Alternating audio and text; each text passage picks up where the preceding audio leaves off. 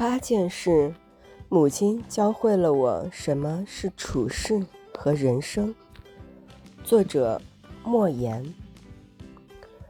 我记忆中最早的一件事是提着家里唯一的一把热水壶去公共食堂打开水，因为饥饿无力，失手将热水瓶打碎，我吓得要命，钻进草垛，一天没敢出来。傍晚的时候，我听到母亲呼唤我的乳名。我从草垛里钻出来，以为会受到打骂，但母亲没有打我，也没有骂我，只是抚摸着我的头，口中发出长长的叹息。母亲教会了儿子什么是大爱和亲情。第二。我记忆中最痛苦的一件事，就是跟着母亲去集体的地里捡麦穗。看守麦田的人来了，捡麦穗的人纷纷逃跑。我母亲是小脚，跑不快，被捉住。那个身材高大的看守人扇了他一个耳光，他摇晃着身体跌倒在地。看守人没收了我们捡到的麦穗，吹着口哨扬长而去。我母亲嘴角流血，坐在地上，脸上那种绝望的神情，我终身难忘。多年之后，当那个看守麦田的人成为一个白发苍苍的老人，在集市上与我相逢，我冲上去想找他报仇，母亲拉住了我。他平静地对我说：“儿子。”那个打我的人与这个老人并不是一个人。母亲教会了儿子什么是宽容和理解。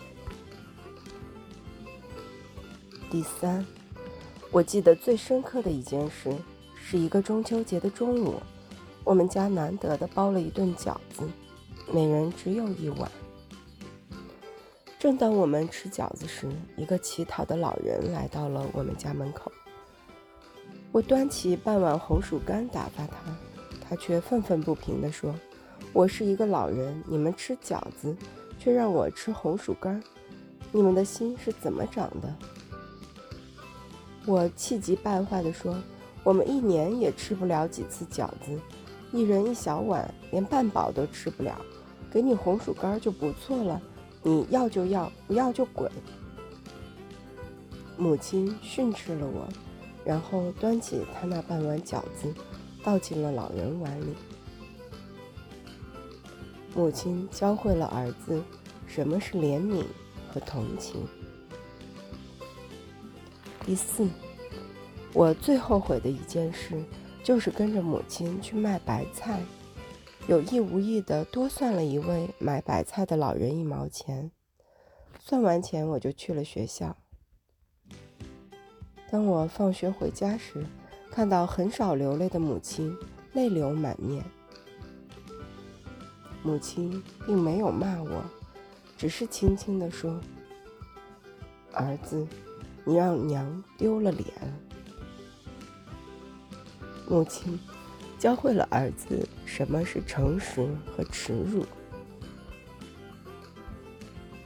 第五，我十几岁时，母亲犯了严重的肺病，饥饿、病痛、劳累，使我们这个家庭陷入了困境，看不到光明和希望。我产生了一种强烈的不祥之兆，以为母亲随时都会自己寻短见。每当我劳动归来，一进大门就高喊母亲，听到她的回应，心中才感到一块石头落了地。如果一时听不到她的回应，我就心惊胆战，跑到厨房和磨坊里寻找。有一次，我找遍了所有的房间，也没见到母亲的身影，我便坐在院子里大哭。这时，母亲背着一捆柴草从外面走进来。他对我的哭很不满，但我又不能对他说出我的担忧。母亲看到我的心思，她说：“孩子，你放心，尽管我活着没有一点乐趣，但只要阎王爷不叫我，我是不会去的。母亲教会了儿子什么是坚强和不屈。第六，我生来相貌丑陋，村子里很多人当面嘲笑我，学校里有几个性格霸蛮的同学，甚至为此打我。我回家痛哭，母亲对我说：“儿子，你不丑，你不缺鼻子，不缺眼儿，四肢健全，丑在哪里？而且，只要你心存善良，多做好事。”即便是丑也能变美。后来我进入城市，有一些很有文化的人依然在背后，甚至当面嘲弄我的相貌。我想起了母亲的话，便心平气和地向他们道歉。母亲教会了儿子什么是人生和处事。第七。我母亲不识字，但对识字的人十分敬重。我们家生活困难，经常吃了上顿没下顿，但只要我对她提出买书买文具的要求，她总是会满足我。她是个勤劳的人，讨厌懒惰的孩子，但只要是我因为看书耽误了干活，她从来没批评过我。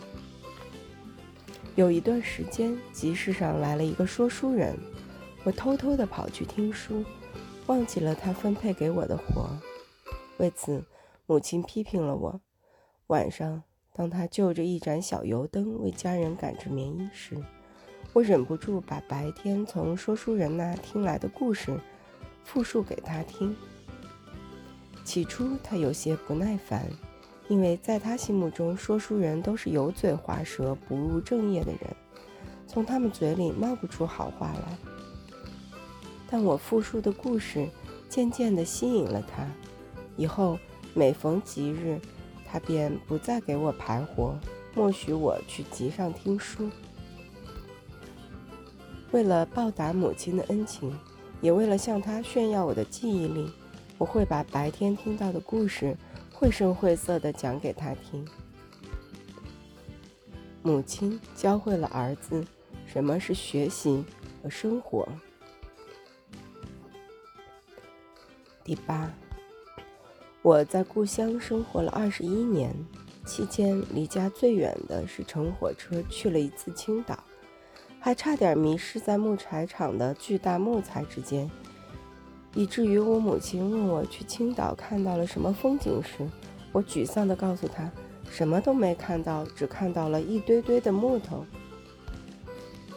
但也就是这次青岛之行，使我产生了想离开故乡，到外边去看世界的强烈愿望。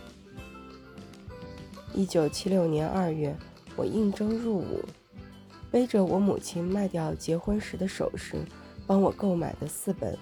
中国通史简编，走出了高密东北乡这个既让我爱又让我恨的地方，开始了我人生的重要时期。母亲教会儿子什么是梦想和志愿。